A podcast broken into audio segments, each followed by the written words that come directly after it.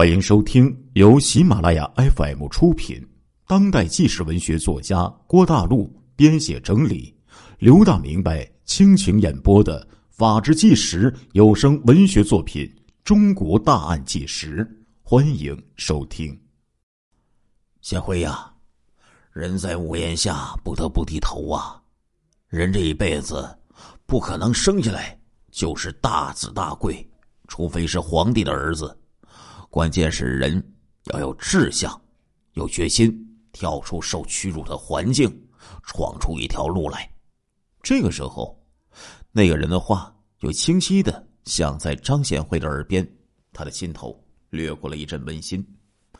他现在要去的就是那个人在南港郊区的家。做清扫工的时候，他去过他的家里几次，在那里吃饭喝酒，像是在自己的家里一样。很随便，人呢就是这样，地位越低贱、越清贫的人，待人呢就是越亲热；反而地位越尊贵、越富有的人呢，对人呢就越吝啬、越苛刻。车到了武家的门口，里面亮着灯。张显辉伸手敲门，敲了半天，有人把门打开了。请问你找谁呀？主人用诧异的目光。望着他们两个人，请问，那个在音乐喷泉广场扫地的武师傅在家吗？张显辉问道。武师傅啊，他他不在家住了，搬家了。哎，主人呢？躲闪着他的目光说道。搬家？张显辉心中一沉，感到无比的恐慌啊！今天晚上只死一家，别无住处了。不管如何，也要在这里住下。于是他不顾主人的阻拦，带着辛小梅就闯进了门。这个时候，武师傅啊才跌跌撞撞的迎了出来。原来，武师傅在门后的窥视镜里早就已经把张显辉看得一清二楚了，只是呢，他不想接纳他，于是呢，就打发他的儿子来门口对张显辉这么说：“武师傅早几年前呢就已经听说。”张显辉去了昆明，不学好，专干一些贩毒、抢劫、杀人的事情，为张显辉变坏感到无比的痛心。这次竟然见他找到了门上来，自然害怕了，心想说不定是杀了人、抢了东西来家里借住，这样的人可招惹不得呀！公安查出来就给你定上窝藏的罪名，不坐牢啊，也得。罚款处理了，于是呢，这个武先生啊，就把他儿子叫到门前来拒绝张显辉他们。没想到这张显辉带着人就冲了进来。啊，这不是显辉吗？好久没见呐，在哪里发财呀？哎，武师傅啊，其实说的很勉强，就问这张显辉。张显辉也将武师傅带到房间里。掏出了五百块钱，递给武师傅，说道：“武师傅啊，我来的匆忙，没买什么礼品，这些钱呢，拿去吧，买点酒菜来吃。师弟两个好好聚一聚。”武师傅一开始啊，不肯接这个钱，但是最后呢，还是接了，赶紧叫儿子呀，去买点这个熟食啊，这个卤菜呀。好，回来招待这个张显辉。儿子冒着大雪就出去打酒买卤菜了。回来之后啊，身上都是一层厚厚的雪了。他老爹就把他领到这个房间里去拍打。这时候，儿子就贴在他老爸的耳边，小声的跟他老爸说：“爸，我跟你说，我刚才在街上看到了全国通缉。”布告，布告上那个人，好像就是屋里那个张家的老四张显辉呀。对呀，他就是张显辉呀，以前跟我一起共过事。你快说，他怎么了呀？这时候，他老爸呀催促他儿子就说：“他跟他两个兄弟啊，还有另外两个人，在沈阳杀人、爆炸、抢了银行。”抢了接近二百万元呢，又跑到昆明去贩毒。老爸，我们赶快去报案吧！哎，儿子焦急的向父亲请求说道。这些话呀，没想到却被到卫生间去解手的张显辉听了一清二楚。站住！不许动！动就杀了你们爷俩！没等这爷俩走出房间呢，就被张显辉给堵在门口了。张显辉用明明晃晃的这个匕首啊，在他们面前左右晃动，说：“你们说的话，我全都听到了。既然你们知道了我是个什么样的人，我就老实的告诉你们：我杀了人。”抢了钱，公安在追杀我，连旅馆都不能住了，只好来你这里借宿一晚。为了防你们举报，我只好请你们委屈了。说着呀，就把辛小梅给喊过来，哎，把这个武师傅和他儿子呀绑了一个结结实实。父亲就关在这个灶房里，儿子就关在厕所里。张显辉和这辛小梅呢，吃饱喝足，双双相拥而睡，睡到了主人这个大床上去享受去了。一月二十七号一早上啊，张显辉被这个辛小梅给叫醒了，先跟郭向峰打了个电话，然后两个人带着货，匆匆的就走出了武师傅的家门，上了大街。张显辉呀，对这个。出租车司机说：“去火车站。”辛小梅就不解的问：“呢，去火车站做什么呀？”张显辉趴在他耳边说：“出货呀，那里那么危险，你想想，我们来哈尔滨的时候，火车都不敢坐，这会儿却要把自己往那里送，那不明明去送死吗？”辛小梅着急了，害怕呀，不。最危险的地方，就是最安全的地方。火车站人员杂多，警察顾不到那么多的。哎，张显辉这时候对辛小梅说：“说话之间，两个人就已经来到了哈尔滨的火车站。司机想把这车子停下，向两个人收钱，不，一直开到候车室的门口。”张显辉对司机说道：“等车一停。”张显辉对辛小梅说：“你看着货啊，我去去就来。”说着，他一个人提了一个小包，走进了第四候车室。其实啊，一双双犀利的眼睛已经在各个不同的角落里暗暗的咬住了他，只是张显辉并没有发觉而已。在约定的第四候车室里，张显辉找到了。哈尔滨到沈阳的候车的地方，刚坐下来，就掏出手机和他交货的这个郭建峰联系起来了。哎，你来了没有啊？在哪儿呢？我在咱们原定的地方坐着呢。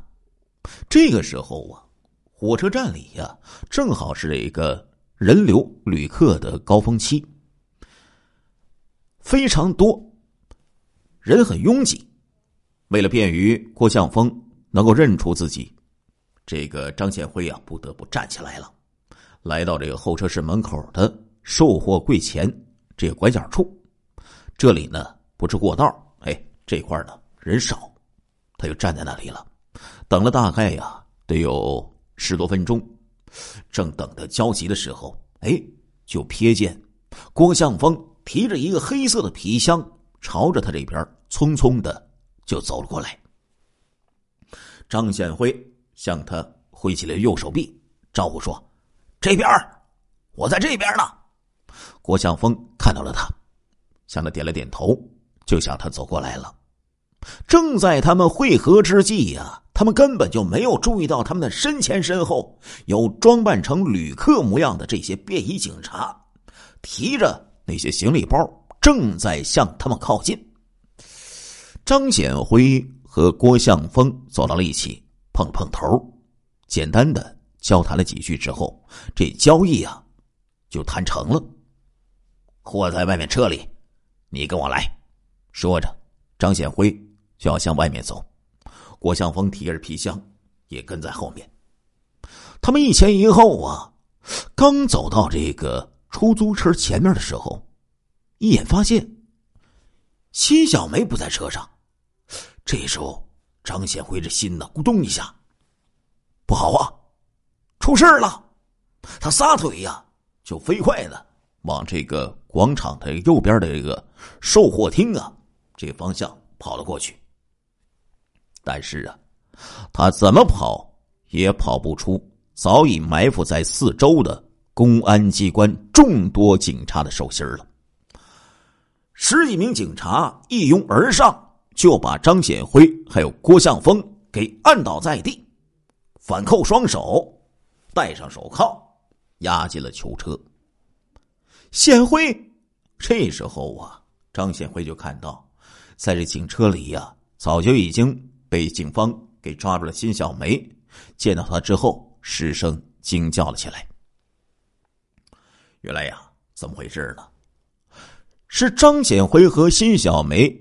刚刚乘坐这个出租车来到哈尔滨火车站候车室的时候，警方已经接到了一个姓武的群众打来电话，哎，举报说张显辉跟着一名女子打车已经来到了哈尔滨，去往哈尔滨火车站。他们乘坐的是一辆蓝色的桑塔纳的出租车。哎，原来呀，是叫武先生给举报了。也许是这个。张显辉太过残忍了，他将热情款待他和辛小梅的武师傅父子啊，绑在这个屋里过了整整一夜，让这爷俩差点晚上被冻死。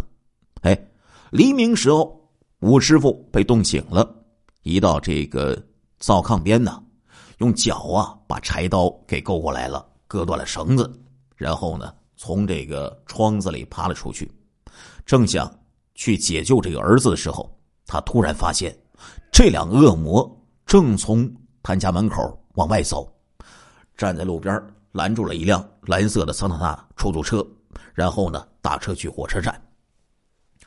吴师傅发现了，赶紧拨打幺幺零，哎，报警电话，就把这个辛小梅还有张显辉给举报了。警方立即啊，这个严密的监视火车站所有的出租车辆。发现，当这辆蓝色的桑塔纳出租车靠近候车室之后，就围了上来。等到这个张显辉一个走下了车，去了候车室，然后把这个辛小梅留车里，警方就先上去，把这个辛小梅给生擒活捉了。然后呢，就从这个车里呀，收获了嗯一把六四式的手枪，子弹三发。还有海洛因十三克，摇头丸二百粒。而在火车站广场另一边，警方缴获了郭向峰驾驶的赛欧车一辆，毒资数万元。警方连夜审讯张显辉还有郭向峰一伙还发现了与郭向峰有着密切联系的另一名贩枪贩毒的疑犯孙超越的手上有一支。仿六式式的手枪，于是呢，上海警方啊这一伙人，哎，匆匆的就赶到了昆明，在云南警方大力的协助下，于一月二十八号，一举就抓获了犯罪嫌疑人孙超越和朴军成，缴获了仿六四式手枪一支，毒资一万元。二零零三年一月十八号下午六点钟，幺幺八特大爆炸枪杀。抢劫银行案发生之后，沈阳市交警支队幺二二指挥中心、沈阳市公安局警备电话呀一阵骤响。市公安局指挥中心金警官接到了报警电话，说这个大东区东顺城街一百五十一号的沈阳商业银行第一支行发生了特大的爆炸、枪杀、抢劫大案，三名。身穿深色棉袄和一名身穿白色羽绒服的男子犯案之后，驾驶一辆松花江牌微型面包车逃窜而去。幺二二调度中心当时值班的交警支队领导叫做赵月雄和陈广仁立即就向这个事发地点增派警力，同时呢，向市局领导紧急的报告了这起突发性的大案情况。市局领导呢，通知全市各大队夜勤巡逻警察呀，密切注视，应付随时可能发生的紧急的状况。下午六点零五分，大东区的交警大队值班的李少春副队长报告支队领导，带领十几个人立即赶到了现场，还带来了三辆清障车清理现场。李队长呢，立即向现场临时指挥部报到，马上组织干警封闭交通、疏导车辆，对这个周边的地区啊进行短暂的交通管制。幺幺八大案呢，迅速形成了强大的冲击波，震惊了全国呀，惊动了从中央到地方的各级领导。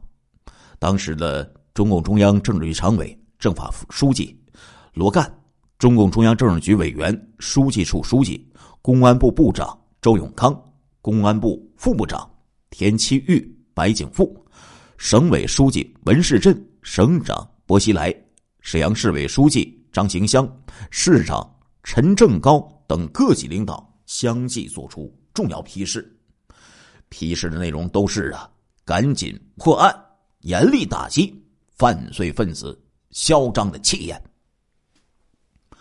公安部专家组啊，在公安部刑侦局副局长傅政华的亲自带领下，在案发后三个小时就登上了开往沈阳的列车。